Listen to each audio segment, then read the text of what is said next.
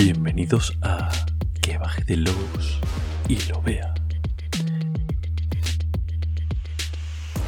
El único podcast que no es capaz de pagar todas las facturas del psiquiatra de David Martín. Te queremos, pero no pagamos.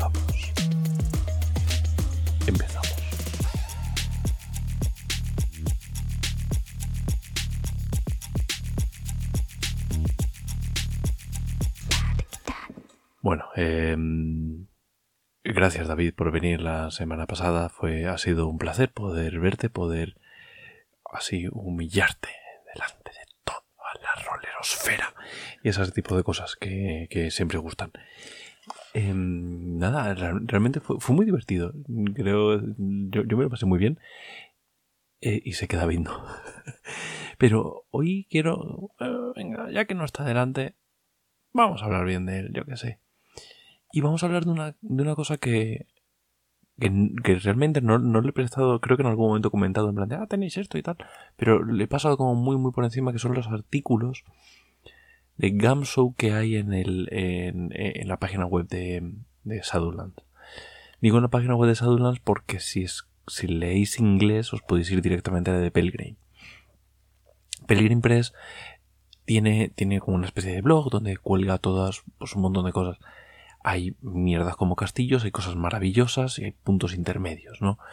Hay un poco de todo. Pero sí es verdad que hacen una cosa que se llama eh, C-Page XX, que sería la traducción que ha hecho David. ¿verdad? Eso lo de, mm, lo de hablar bien de David. La traducción ha sido ver ayudas de juego XX.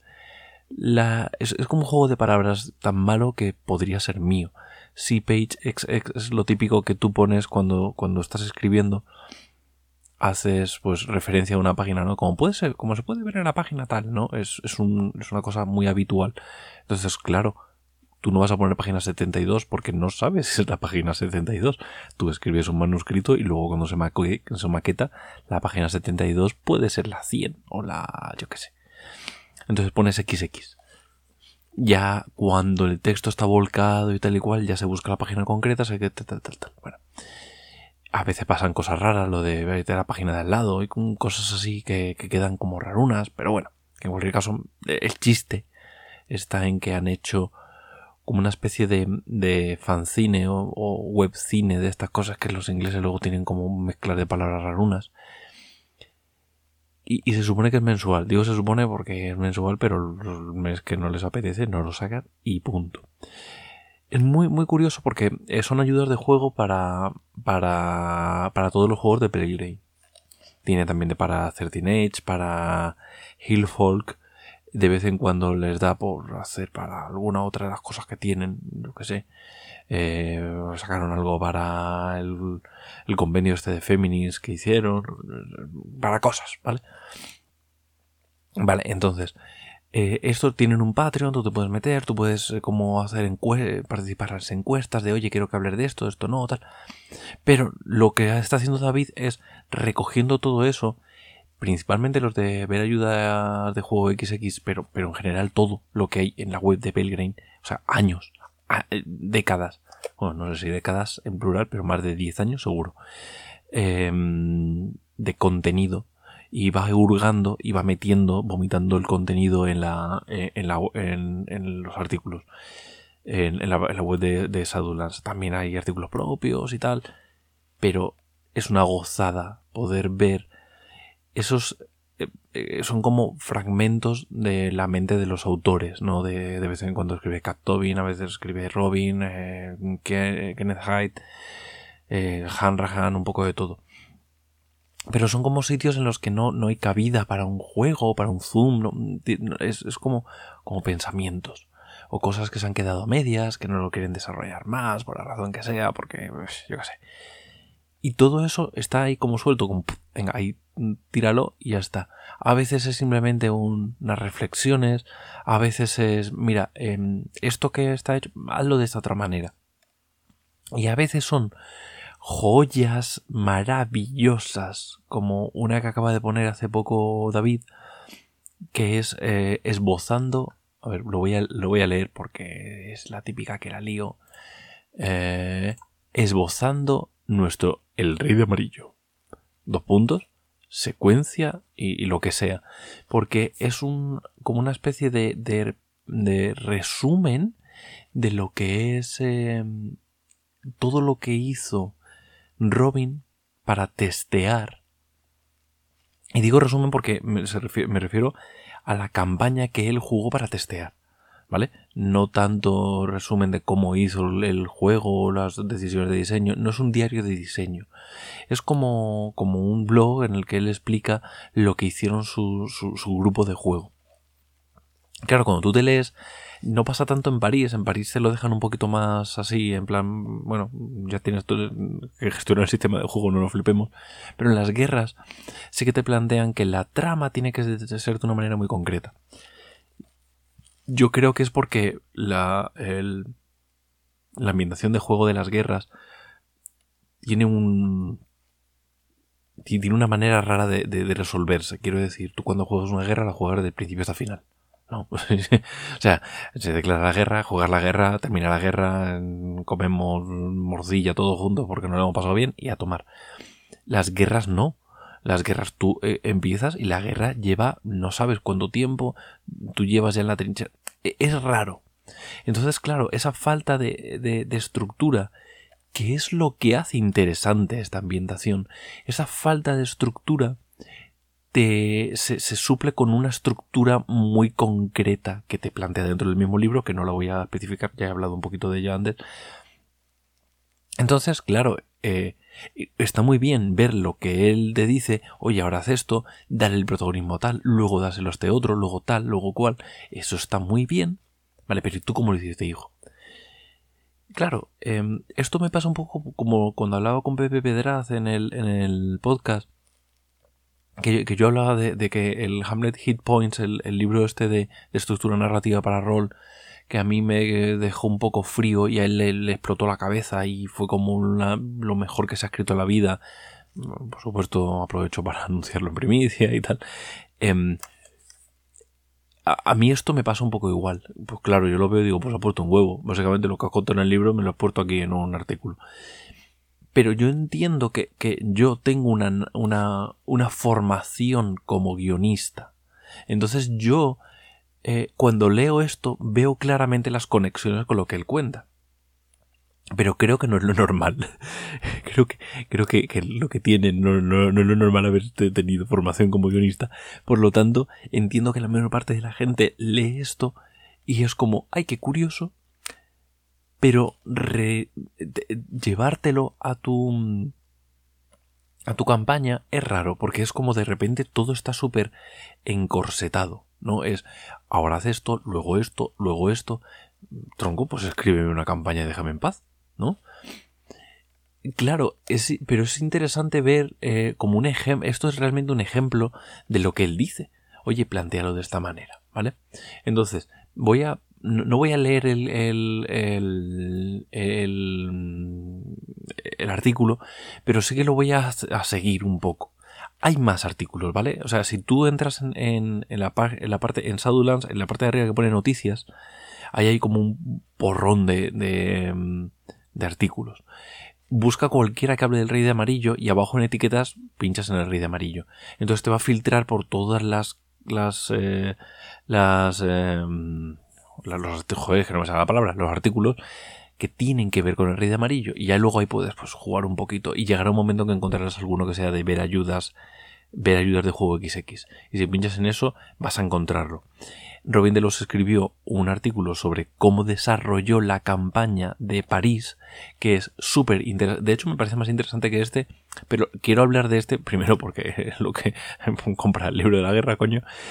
Y segundo porque al tener una... Eh, eh, París es, eh, no, necesita esta, esta estructura encorsetada porque tú ya sabes lo que es estar en una ciudad y investigar. Ya hay muchos juegos al respecto y todos los juegos de Gamsu son... Estás en una ciudad, pasan cosas raras y lo investigas. Entonces es muy interesante cómo lo ha desarrollado Robin, Pero bueno, luego hay una segunda parte que, que iría antes que este artículo que voy a leer yo, en el que te dice, vale, los jugadores de, la, de París ahora seguimos jugando las guerras. Vale, el jugador A tenía este personaje y ahora tiene este. Tiene tal. Y las motivaciones, la conexión con el jugador anterior. Te hace como un resumen de la sesión cero, por así decirla. Y luego te hace un resumen súper rápido de. Venga, fueron cinco. Las, las cuatro primeras sesiones fue esto, luego la quinta fue esto, luego la sexta fue. Y. Pues, vale. Pero yo creo que él se dio cuenta de que esto se había quedado como muy y dijo, no, espérate un momento que lo tengo que explicar bien. Entonces está este segundo artículo. Luego hay un, hay, un siguiente artículo que es Esbozando nuestro rey de amarillo, secuencia en las guerras, parte 2, que ya directamente es semillas de, aventuras y, se te va la olla, porque hay unas semillas cojonudas. Luego también hay otro artículo de Hanrahan, como lo ha hecho. Bueno, tenéis que ver el, el blog, de verdad, o sea, David se está metiendo un curro de la hostia con estos artículos y, es que es que son es que son gratis y deberíamos cobraros cabrones que es cojonudo todo este trabajo. Y es un trabajazo. Y, y, de verdad David eh, quítate una de las cartas de conmoción. Quítatela. Quítatela la que la ves esa tú sabes cuál es tú sabes cuál es la más chunga de todas la que te quieres quitar vale vale pues esa no la de al lado venga de nada vale entonces entramos aquí al trapo. Al final me pego todo, el podcast hablando de, esto y no cuento todo lo demás. Vale. Él empezó con, una campaña. Eh, eh, dentro, dentro, del libro de las guerras hay un, un escenario de, de, partida, como partida introductoria, que se llama un festín de lobos. No voy a entrar en ese escenario introductorio, pero obviamente es introductorio. Vale. Esto él, empezó con esto, pero no, dice, empieza con un episodio que deja el pelotón a su aire mientras se encuentran con un misterio que les permite interactuar con otras personas. El escenario de la aldea, bla, bla, bla, y te, y te un poco. Pero ojo, que él lo que te dice luego más adelante dentro de este mismo párrafo es cuando crees tu propia variante empieza con la escuadra viajando al lugar del escenario de modo que a lo largo del camino puedas introducir bueno básicamente lo que te está diciendo es ¿qué pasa si yo empiezo la campaña en, un, en, un, en, una aldea, como pasa en un festín de lobos, que van a pasar cosas, pero que es una road movie? Esto es el Quijote, es una, es una road movie. Tú vas a llegar a este camino, vas a seguir, y vas a llegar a otro sitio, y va a pasar otra cosa. Vas a llegar a otro sitio, y va a pasar otra cosa. Entonces, ¿empezamos en el escenario? No, empezamos en el camino. Em, pues igual que la, todas las series, el equipo A que empieza llegando al pueblo, ¿no? En todos los capítulos. Pues esto es lo mismo. Empezamos con la escuadra viajando. Hay reglas muy concretas, muy encorsetadas de cómo gestionar el viaje porque es esencial para dar la sensación de movimiento, de no pertenencia. Si yo empiezo diciendo habéis llegado al pueblo, eh, los jugadores entran en la ficción en el pueblo. Si tú empiezas la ficción fuera del pueblo y tienes que llegar, el, el, punto, de, el punto de inicio de la psique de los jugadores, o sea, lo que los jugadores ven como este es el punto que tienes que hacer, es el camino. Es muy interesante y esto lo dejas así como, bueno, empieza así y es como que te da una orden. Claro, si tú entiendes el concepto que quieres llegar a, conseguir como amigo, amigo, por eso me gusta comentarlo, ¿vale? Y te dice, eh, donde puedas introducir los peligros, tecnología y rarezas del trasfondo de la guerra están en el mundo alternativo. pues ya estaría, ¿no? Eh, ¿Cómo haces eso? hay un montón, eh, eh, realmente dentro de las, hay, como unas tablas de eventos aleatorios que pasan en el, en el campo de batalla. Pilla de ahí. Si es que es eso. O sea, muchas de estas son introduce los peligros, tecnologías y rarezas tú, le, tú puedes hacer, tú esto se puede hacer de dos maneras. En la sección cero tú le dices, existen estas tecnologías, piqui, piqui, piqui, piqui, este es el botenoide, este es el, lo, la, la religiosa, esto no sé qué, piqui, piqui, piqui, piqui, piqui. Ellos te van a decir, ah, y se van a quedar con una de cada diez cosas. O tú puedes mostrárselos. Es la diferencia entre contar y mostrar. Hoy no hay palabra raro, hoy hay contar y mostrar, que parecen, em, parecen sinónimos, pero no. Contar es cuando yo te cuento, oye, eh, mira, que sepas que esta es una guerra, que pasa esto. Mostrar es cuando yo te digo, que sepas que esta es una guerra rara de pelotas. Comenzamos. Vas caminando, te encuentras con un bulto en el suelo. ¿Qué haces? Mm, pues paso de él. Me parece muy bien. Te llama. ¿Cómo? Sí, sí, te llama. Eso es mostrar. Te estoy mostrando la rareza. No te la cuento.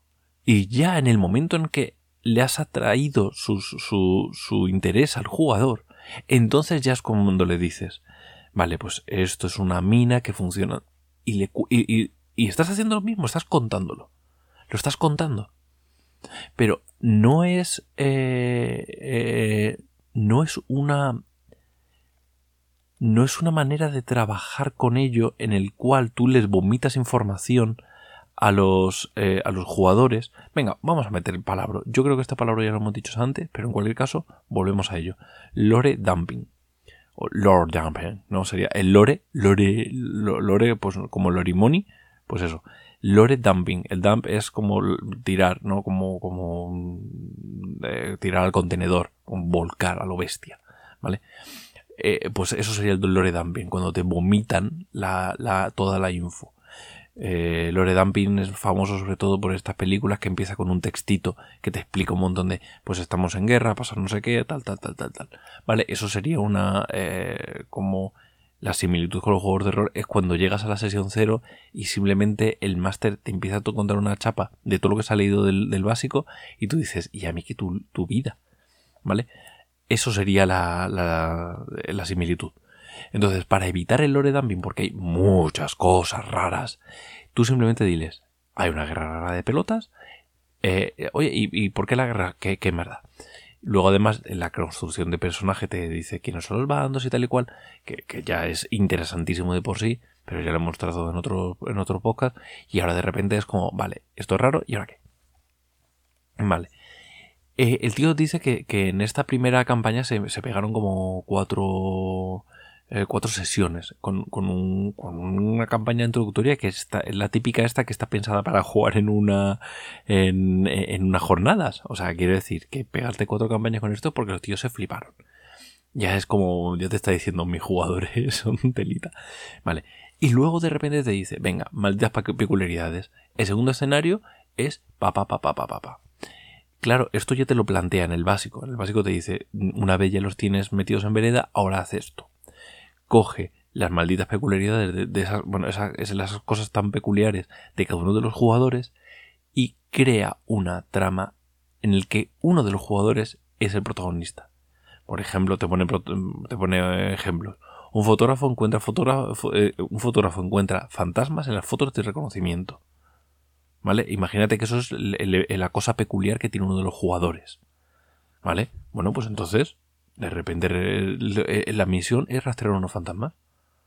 ¿Por qué? Porque tú coges la, cosa peculiar de uno de los jugadores y desarrollas una trama, una aventura corta que será una, campaña, una, o sea, una sesión, en el que él tiene el protagonismo y todos los demás le, le apoyan. ¿Por qué hace esto? Em, en primer lugar, porque eh, que tengas el foco durante una sesión de una manera más directa no significa que tú vayas a tener muchísimo más tiempo de, pantalla, por así decirlo. Pero sí va, va, a hacer que todos se interesen por tu evento peculiar. Y en un entorno militar es muy interesante hacer esto, el que salto de uno a otro. Vale, entonces, una vez hecho esto, te vas al segundo, al segundo jugador lees su evento peculiar y desarrollas. Ah, vale. ¿Sueña el teniente con caminantes conducidos por cadáveres? Pues su escenario consiste en encontrarse con enemigos no muertos y aprender a desactivar a los caminantes. Por ejemplo. Porque él ha tenido estos sueños. ¿Entendéis que, que esto lo que va a generar es, primero, mi, mi peculiaridad es importante.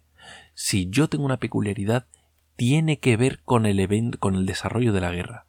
Yo no, he, no he visto el inicio de la guerra, no sé por qué ha empezado la guerra, no tengo ni idea, no sé nada. Pero este evento hace que yo esté en el centro. Y eso ya de por sí les, eh, les va a posicionar.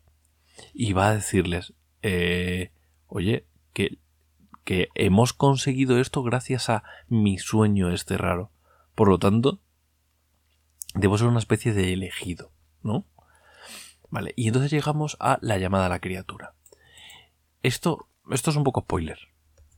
Vale, así que eh, lo voy a hacer como muy rapidito y darle dos veces al, al, de 15 segundos, porque no, en 15 segundos no creo que me dé tiempo, pero lo voy a hacer muy rápido, en cualquier caso, ¿vale?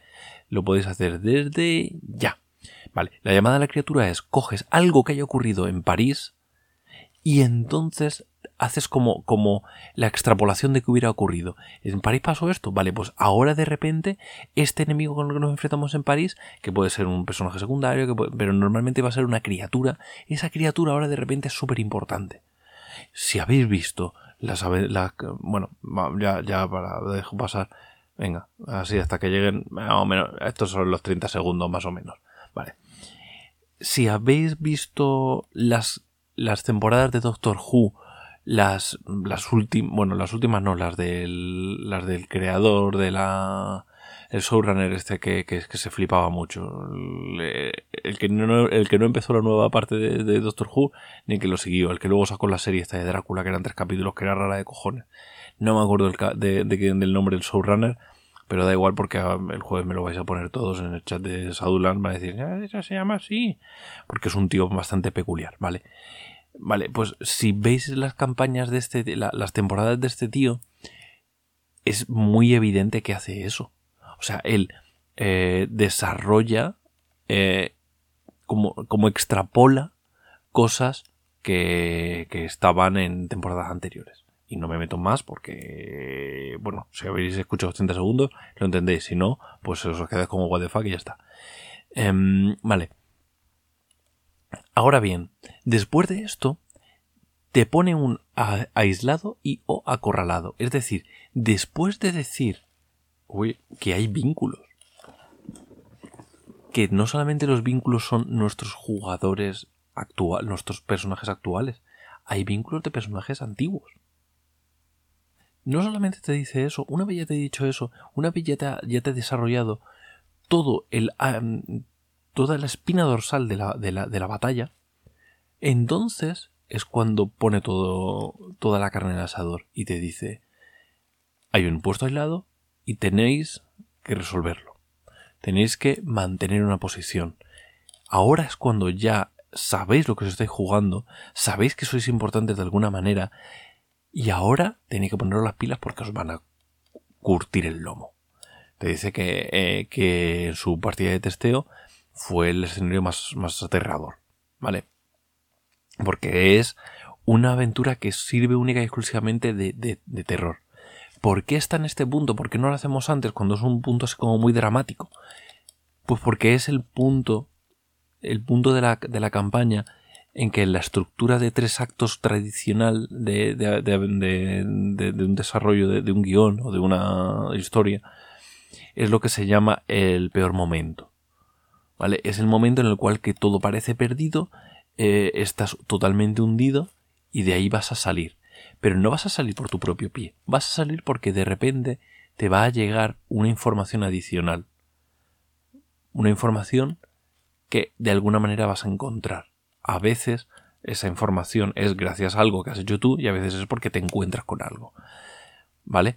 Es ese momento en el que, en el, que el, detective le dice entrega tu placa y tu pistola y, ese sería el peor momento, entrega su placa, se va, se va al bar está, y de repente alguien le dice ah claro, igual que Timmy cuando no sé qué, ¿eh? que, que, Timmy va en silla de ruedas y entonces tiene como los flashbacks de tal y, y consigue resolver el caso, ¿no?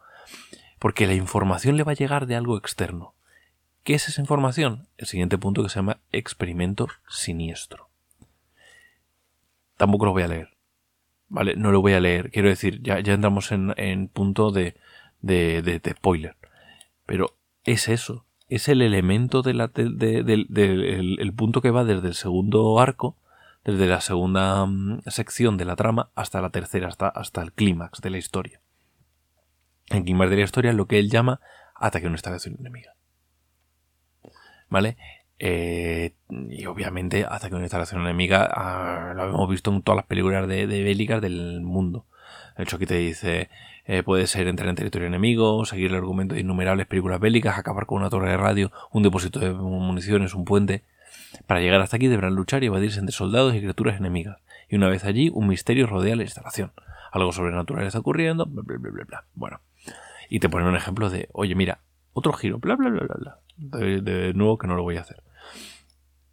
Pero veis que realmente algo que parece una road movie y que tiene estructura de road movie, porque todas las road movie al final son eh, capítulos em, e, e, encajados. Tú puedes leerte el primer capítulo del Quijote, el último, y, ya está. Sabes que entre medias se ha, pasado otro, 200 páginas haciendo cosas. Pero todo, todo cuadra.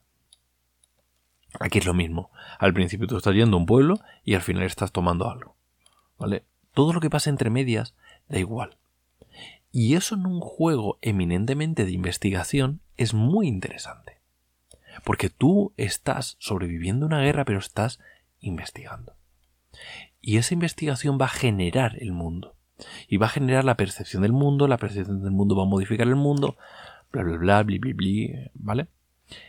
Esto es una manera de, conseguir una estructura narrativa dentro de un juego eh, estructurado de una manera militar, pero desestructurado de una manera de investigación.